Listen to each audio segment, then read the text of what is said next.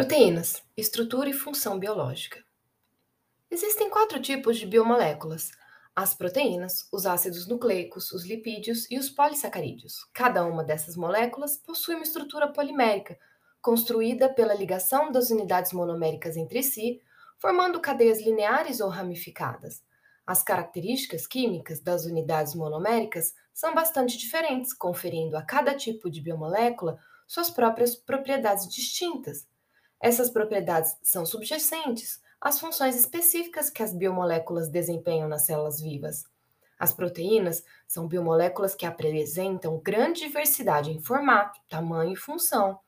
Estão envolvidas no controle e na regulação de muitos processos biológicos, realizando diferentes funções no organismo.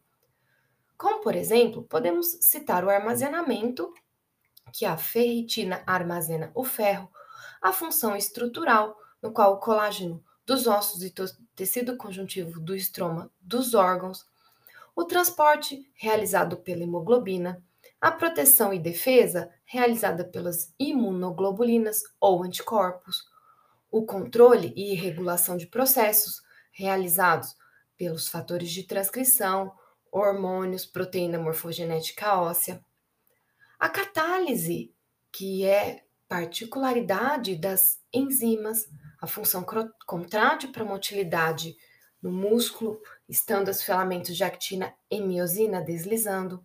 A função nutricional, que a albumina realiza dentro da nossa corrente sanguínea, e toxicidade exercida por toxinas bacterianas e, e peçonhas no reino animal. Proteína é uma molécula formada pela polimerização de aminoácidos. São conhecidos mais de 300 tipos de aminoácidos, mas apenas 20 tipos de aminoácidos são capazes de formar a estrutura de proteínas. Esses aminoácidos podem ser polimerizados e, quando ligados entre si, formam cadeias não ramificadas denominadas polipeptídeos. Os polipeptídeos têm, em sua maioria, um comprimento de algumas centenas de aminoácidos, embora os mais curtos tenham menos de 50 aminoácidos, mais corretamente denominados peptídeos enquanto o maior deles conhecido, uma proteína muscular humana denominada titina, possui 33.445 aminoácidos. Aminoácidos. 20 aminoácidos diferentes são usados para a síntese proteica. Os polipeptídeos contêm misturas desses 20 aminoácidos diferentes. Os bioquímicos sempre utilizam os nomes comuns desses aminoácidos, cuja maioria foi dada quando os aminoácidos individuais foram inicialmente descobertos. A asparagina, por exemplo, deve seu nome ao aspargo, visto que foi extraída pela primeira vez das folhas de aspargo em 806. Cada aminoácido também possui uma abreviatura de três letras e outra de uma letra. As abreviaturas de três letras são fáceis de lembrar. Uma característica essencial de uma proteína é a ordem ou sequência dos aminoácidos em sua cadeia polipeptídica. Assim, um polipeptídeo com comprimento de 300 aminoácidos pode ter a sequência metionina, glicina, alanina, leucina, glicina, seguida de outros 295 aminoácidos.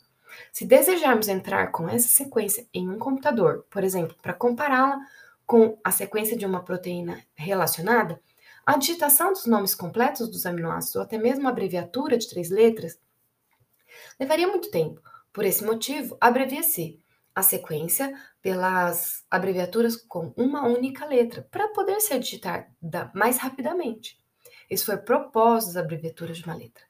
Uma vez que as letras iniciais se repetem em alguns aminoácidos, evitando-se as tais repetições, a abreviatura é menos intuitiva, podendo ser mais difícil aprender as abreviaturas de uma letra.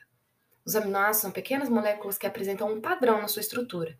A estrutura compreende um átomo de carbono central, denominado carbono alfa, ao qual estão ligados quatro grupos químicos, entre eles um hidrogênio, um grupo carboxila e um amino, e o radical R ou cadeia lateral, que é diferente para cada aminoácido. A única exceção a essa regra é a prolina, que tem um imino no lugar do amino. Os grupos R variam acentuadamente na sua complexidade. De acordo com as características dos grupos R, são definidas as propriedades dos aminoácidos. Uma característica distinta de alguns grupos R é sua polaridade. A polaridade surge quando os elétrons não estão uniformemente distribuídos ao longo de um grupo R. Em geral, os aminoácidos são divididos de acordo com seu grupo R em polares alifáticos, glicina, alanina, prolina, valina, leucina, isoleucina, metionina. É, aminoácidos aromáticos, fenilalanina, triptofano. Aminoácidos polares não carregados, serina, treonina, cisteína, tirosina, asparagina e glutamina. Polares carregados positivamente, lisina, histidina e arginina. E polares carregados negativamente, aspartato e glutamato. Todos os 20 aminoácidos apresentam no mínimo dois grupos ionizáveis, por isso a carga depende do valor de pH no meio no qual estão inseridos. Resumidamente, em valores de pH muito altos, os aminoácidos tendem a estar desprotonados, carga positiva, e em pH muito altos, muito, perdão, em, em pHs muito ácidos, tendem a estar protonados, carga positiva, e em pH muito alcalino, desprotonados, carga negativa. Consequentemente, pH, as carboxilas e grupamentos amino apresentam na forma ionizada. Baseado na titulação, cada aminoácido se apresenta neutro em um determinado valor de pH. Esse valor é definido como ponto isoelétrico do aminoácido. O ponto isoelétrico corresponde ao valor de pH em que a quantidade de cargas positivas e negativas da proteína aminoácido se iguala. Uma molécula que apresenta dois grupos ionizados, porém sem carga, é denominada, denominada azevitério. Alguns aminoácidos, além de serem constituintes das proteínas, apresentam funções biológicas, como neurotransmissores, após modificações de sua estrutura. Alguns exemplos são o triptofano, que é convertido em serotonina. Entre suas funções estão o controle do ritmo circadiano e humor, a fenilalanina, que pode ser convertida em catecolaminas. No geral, as catecolaminas são liberadas em situações de estresse, regulando o metabolismo. Cada aminoácido possui uma configuração tridimensional. Para entender essa configuração, é necessário considerar a maneira pela qual as ligações químicas estão orientadas ao redor do átomo de carbono. O carbono possui uma valência igual a 4, de modo que o carbono pode fazer quatro ligações simples. Essas ligações possuem um arranjo tetraédrico. Isso significa que existem duas versões de um aminoácido que diferem no posicionamento dos grupos ao redor do carbono. Essas duas versões são imagens especulares e, portanto, genuinamente diferentes. E não é possível passar de uma configuração para outra simplesmente pela rotação da molécula. Duas moléculas que possuem uma composição química idêntica, porém estruturas diferentes, são denominadas isômeros. Se os isômeros forem imagens especulares, como no caso das formas alternativas de um aminoácido, as moléculas são denominadas isômeros ópticos ou enantiômeros. Os dois enantiômetros, enantiômeros de um aminoácido são denominados forma L e D. Uma técnica especial para distinguir essas duas formas corresponde em fazer sentir um feixe de luz polarizada através de uma solução de composto. Um dos enantiômeros produz uma rotação da luz para a esquerda, enquanto o outro produz a rotação para a direita. O primeiro é denominado levo, ou L-aminoácido, que laevos em latim significa esquerda, enquanto o segundo é denominado destro, ou D-aminoácido, dexter em latim significa direita. Um átomo de carbono ligado a quatro grupos diferentes, como nos aminoácidos, é denominado quiral, palavra provinda do grego que significa mão. Uma molécula quiral é, por definição, uma molécula ligada a quatro grupos diferentes, que apresenta, portanto, uma imagem especular não superponível. Nesse caso, o carbono é designado carbono quiral. Uma maneira de exemplificar essa propriedade é imaginar a molécula em frente à sua imagem no espelho. A imagem é idêntica, mas não pode ser sobreposta, semelhante às mãos direita e esquerda. Nem todos os aminoácidos possuem átomos de carbono quiral. A glicina, o aminoácido mais simples de todos, cujo o grupo R é um átomo de hidrogênio, não existe na forma de par de isômeros ópticos. A glicina é apenas glicina, não há D-glicina nem L-glicina. Embora sejam encontrados tanto L-aminoácidos quanto D-aminoácidos nas células vivas, apenas as formas L são utilizáveis na síntese de proteínas. Existem apenas algumas exceções especiais a essa regra, como alguns peptídeos pequenos encontrados nas paredes celulares das bactérias que contêm um ou mais D-aminoácidos. Ligações peptídicas. Na constituição das proteínas, os aminoácidos formam polímeros por meio de ligações entre seus grupos amino e carboxila, formando as chamadas ligações peptídicas. Essas ligações implicam perda de molécula de água originada de hidrogênio e oxigênio contido nos dois grupos. Assim, alguns autores usam a nomenclatura resíduos de aminoácido para os aminoácidos que fazem parte de uma proteína, uma vez que esses apresentam diferença de átomos de hidrogênio e oxigênio do aminoácido original, sem interação com qualquer outra molécula. As ligações peptídicas são consideradas planas devido ao seu caráter parcial de ligação dupla. Assim, esse tipo de ligação não apresenta liberdade para rotação, Os peptídeos são compostos intermediários às proteínas, pois contêm geralmente até 30 aminoácidos. Em sua sequência de peptídeos, a direção adotada para a representação tanto por extenso como por figura é posicionar o grupo amino terminal do lado esquerdo e o grupo carboxy terminal do lado direito. Alguns peptídeos apresentam funções biológicas importantes, como nos casos da ocitocina e vasopressina, que são hormônios peptídicos. A ocitocina induz ao parto em gestantes, controlando a contração do músculo uterino. A vasopressina controla o músculo liso e, assim, tem influência no controle da pressão sanguínea. Um exemplo de peptídeo com a aplicação comercial bastante difundida é o aspartame, é um dipeptídeo formado pelo aspartato e fenilalanina esterificado em um grupo metilo. É utilizado como substituto não calórico do açúcar, apresenta potencial cariogênico nulo e ainda pode ter importante papel no menor potencial erosivo dos refrigerantes tipo light em comparação aos convencionais. Proteínas.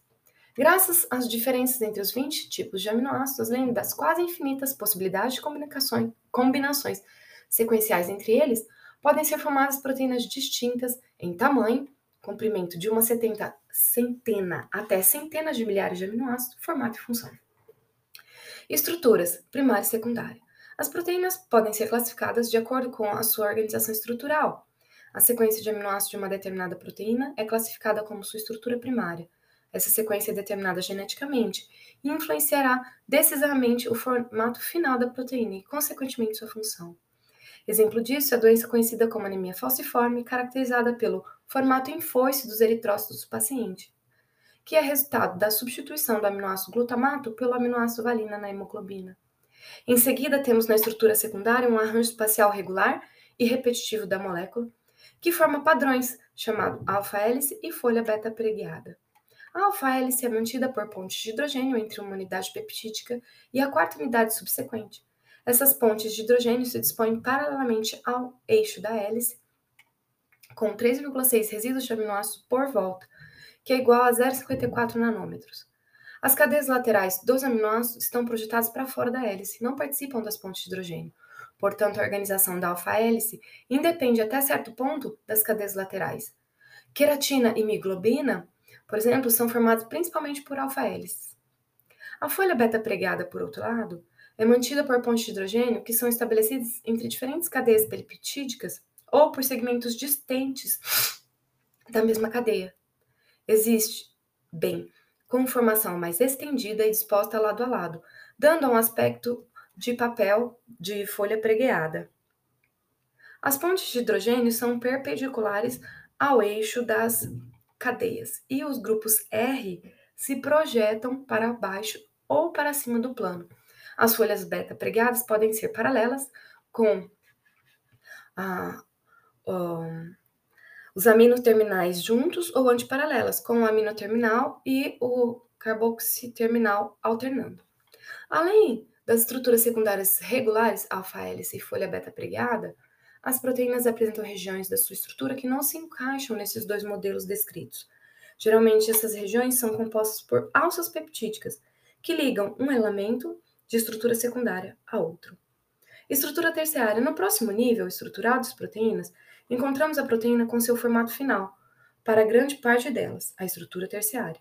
Na estrutura terciária, a proteína apresenta formato tridimensional, estabilizado por diferentes interações. As principais interações encontradas na estrutura tridimensional de uma proteína são interações hidrofóbicas, ligações de hidrogênio, formação de complexos de íons metálicos e pontes de sulfeto. O enovelamento da proteína, processo pelo qual a proteína é dobrada até seu formato final, é fenômeno complexo que recebe auxílio de algumas enzimas chamadas de chaperonas. O enovelamento final de uma proteína é dado pela sequência dos aminoácidos, determinada geneticamente, uma vez que esses apresentam características como interação com água, polar e apolar, e cargas negativa e positiva. A estrutura quaternária. Algumas proteínas podem ser formadas pela associação de mais um tipo de cadeia de peptídeos, apresentando assim a chamada estrutura quaternária. Cada cadeia peptídica é chamada de subunidade, as quais podem ser semelhantes ou distintas. O número de cadeias pode variar de duas até pouco mais de dez. Essas cadeias são ligadas de modo não covalente, por meio de ligações de hidrogênio, interações hidrofóbicas e atrações eletrostáticas. A hemoglobina, com quatro subunidades, cadeia alfa e beta. Exemplo de proteína com estrutura quaternária polipeptídica. Proteínas conjugadas e grupos prostéticos. Algumas proteínas exibem na sua estrutura outros componentes químicos além de aminoácidos. Essas proteínas são chamadas de proteínas conjugadas. E a porção não proteica é denominada de grupo prostético. Em geral, o grupo prostético desempenha função importante na atividade biológica da proteína. Normalmente, a exclusão de um grupo prostético afeta diretamente a função dessa proteína. Os grupos prostéticos podem ser constituídos por uma diversidade de componentes químicos, como lipídios, carboidratos, grupos fosfato, M, nucleotídeos de flavina e metais, como ferro, zinco, cobre. As proteínas conjugadas podem ser classificadas como cromoproteínas quando o grupo prostético é um pigmento. Como exemplo, temos hemoglobina. Glicoproteínas, como quando o grupo prostético é um carboidrato. Como exemplo, temos anticorpos. Lipoproteínas, que carregam o, ca o colesterol pela corrente sanguínea, como a HDL e LDL. As nucleoproteínas, como as ribonucleoproteínas, nos ácidos nucleicos conjugados às proteínas. Metaloproteínas. Como exemplo, temos as enzimas metaloproteinases, que têm como grupos prostéticos metais, e fosfoproteínas. Como exemplo, temos a caseína, que tem a adição de um grupo prostético de ácido fosfórico. Proteínas fibrosas e globulares. As proteínas podem ser classificadas de acordo com sua conformação em proteínas fibrosas, como longas fibras ou lâminas insolúveis em água e solução salina, resistentes, as quais são elementos básicos do tecido conjuntivo e realizam função estrutural. Temos como exemplo o colágeno na pele, no dente e nos ossos, a queratina na unha e nos cabelos, a elastina na pele, na parede dos vasos, na parede do pulmão. A elastina é responsável pela elasticidade do tecido conjuntivo e a sua degradação exacerbada pode levar a um enfisema pulmonar e a cirrose hepática. As proteínas globulares são cadeias polipeptídicas que se dobram formando esferas ou glóbulos solúveis cujas funções são dinâmicas e bastante variadas, como anticorpos, enzimas e hormônios. As proteínas mistas têm estrutura em bastão, porém são solúveis em água, como exemplo temos a fibrina e o fibrinogênio. Funções. Uma das atividades mais fascinantes das proteínas é a catálise ou atividade enzimática. As enzimas são fundamentais para as reações metabólicas que acontecem em um tempo compatível com a vida. Diminuem a energia de ativação da reação e permitem aumento na velocidade das reações. Exemplo bastante comum é, corresponde às proteases ou proteinoquinases que quebram ligações peptídicas das proteínas. Uma classe das proteases chamadas de metaloproteinases de matriz é responsável pela degradação da matriz extracelular. Para se ter uma ideia da importância da função das proteínas, podemos tomar como exemplo a via de quebra da molécula de glicose, a via glicolítica, onde as enzimas são moléculas proteicas que catalisam as reações. Nessa via, 10 enzimas responsáveis por etapas específicas da via. A ausência ou alteração de uma delas pode inviabilizar todo o processo de obtenção de energia pelas células. A função de transporte pode ser exemplificada pela hemoglobina, proteína responsável pelo transporte de oxigênio no sangue. Essa proteína apresenta a propriedade de permitir a ligação de quatro moléculas de oxigênio, transportando-as do sangue dos pulmões para os outros tecidos. As imunoglobulinas apresentam função de proteção e defesa. Essas proteínas se ligam a moléculas exógenas, chamadas antígenos, servindo assim como marcadores indicativos da invasão exógena. Sua presença per se pode gerar a inativação do antígeno ou servir de molécula opsonizadora e de regulação do sistema de defesa. Assim, é, podem ser encontradas em diferentes classes de imunoglobulinas, como IgA, IgD, IgE, IgG e IgM. Outra função bastante comum exercida pelas proteínas é estrutural, responsável pela manutenção do formato e estabilidade das células e tecidos. O colágeno é bom exemplo, uma vez que é a principal constituinte da matriz extracelular dos tecidos conjuntivos, ossos, tendões e dentina. Algumas proteínas atuam como moléculas sinalizadoras, modulando, controlando diversos eventos, seja disparando ou inibindo algum processo. As proteínas morfogenéticas ósseas, conhecidas como BMPs, devido ao nome de inglês, Bone Morphogenetic Protein, são moléculas capazes de ligar aos receptores celulares, também proteicos, localizados na membrana plasmática e induzir a diferenciação celular de células mesenquimais indiferenciadas em osteoblastos. A capacidade de movimentação e deslocamento de organismo ou mesmo de uma célula deve-se à atividade coordenada de algumas proteínas, em especial da actina e da miosina. Mesmo a alteração de formato de algumas células com capacidade de fagocitose deve-se à propriedade de remodelamento do seu citoesqueleto, formando essencialmente formado essencialmente de proteínas, actina, microtúbulos e filamentos intermediários. Algumas proteínas ainda possuem capacidade nutritiva de armazenamento, a caseína, por exemplo, proteína no leite, humano, bovino e de outras espécies, é uma proteína de valor nutritivo devido à sua composição variada em aminoácidos. Conclusão: Fundamentalmente, todas as proteínas são constituídas de um repertório de 20 aminoácidos. O conhecimento sobre composição, estrutura e função de proteínas é de suma importância para os alunos de graduação e pós-graduação nos diversos cursos da área da saúde. O entendimento dos conceitos relacionados às proteínas é requisito para o entendimento da composição e função das células, tecidos e órgãos, como, por exemplo, os ossos, tecido conjuntivo, etc. Além disso, esse entendimento proporciona melhor compreensão das condições fisiológicas e patológicas que acometem, por exemplo, regiões de cabeça e de pescoço e outros órgãos.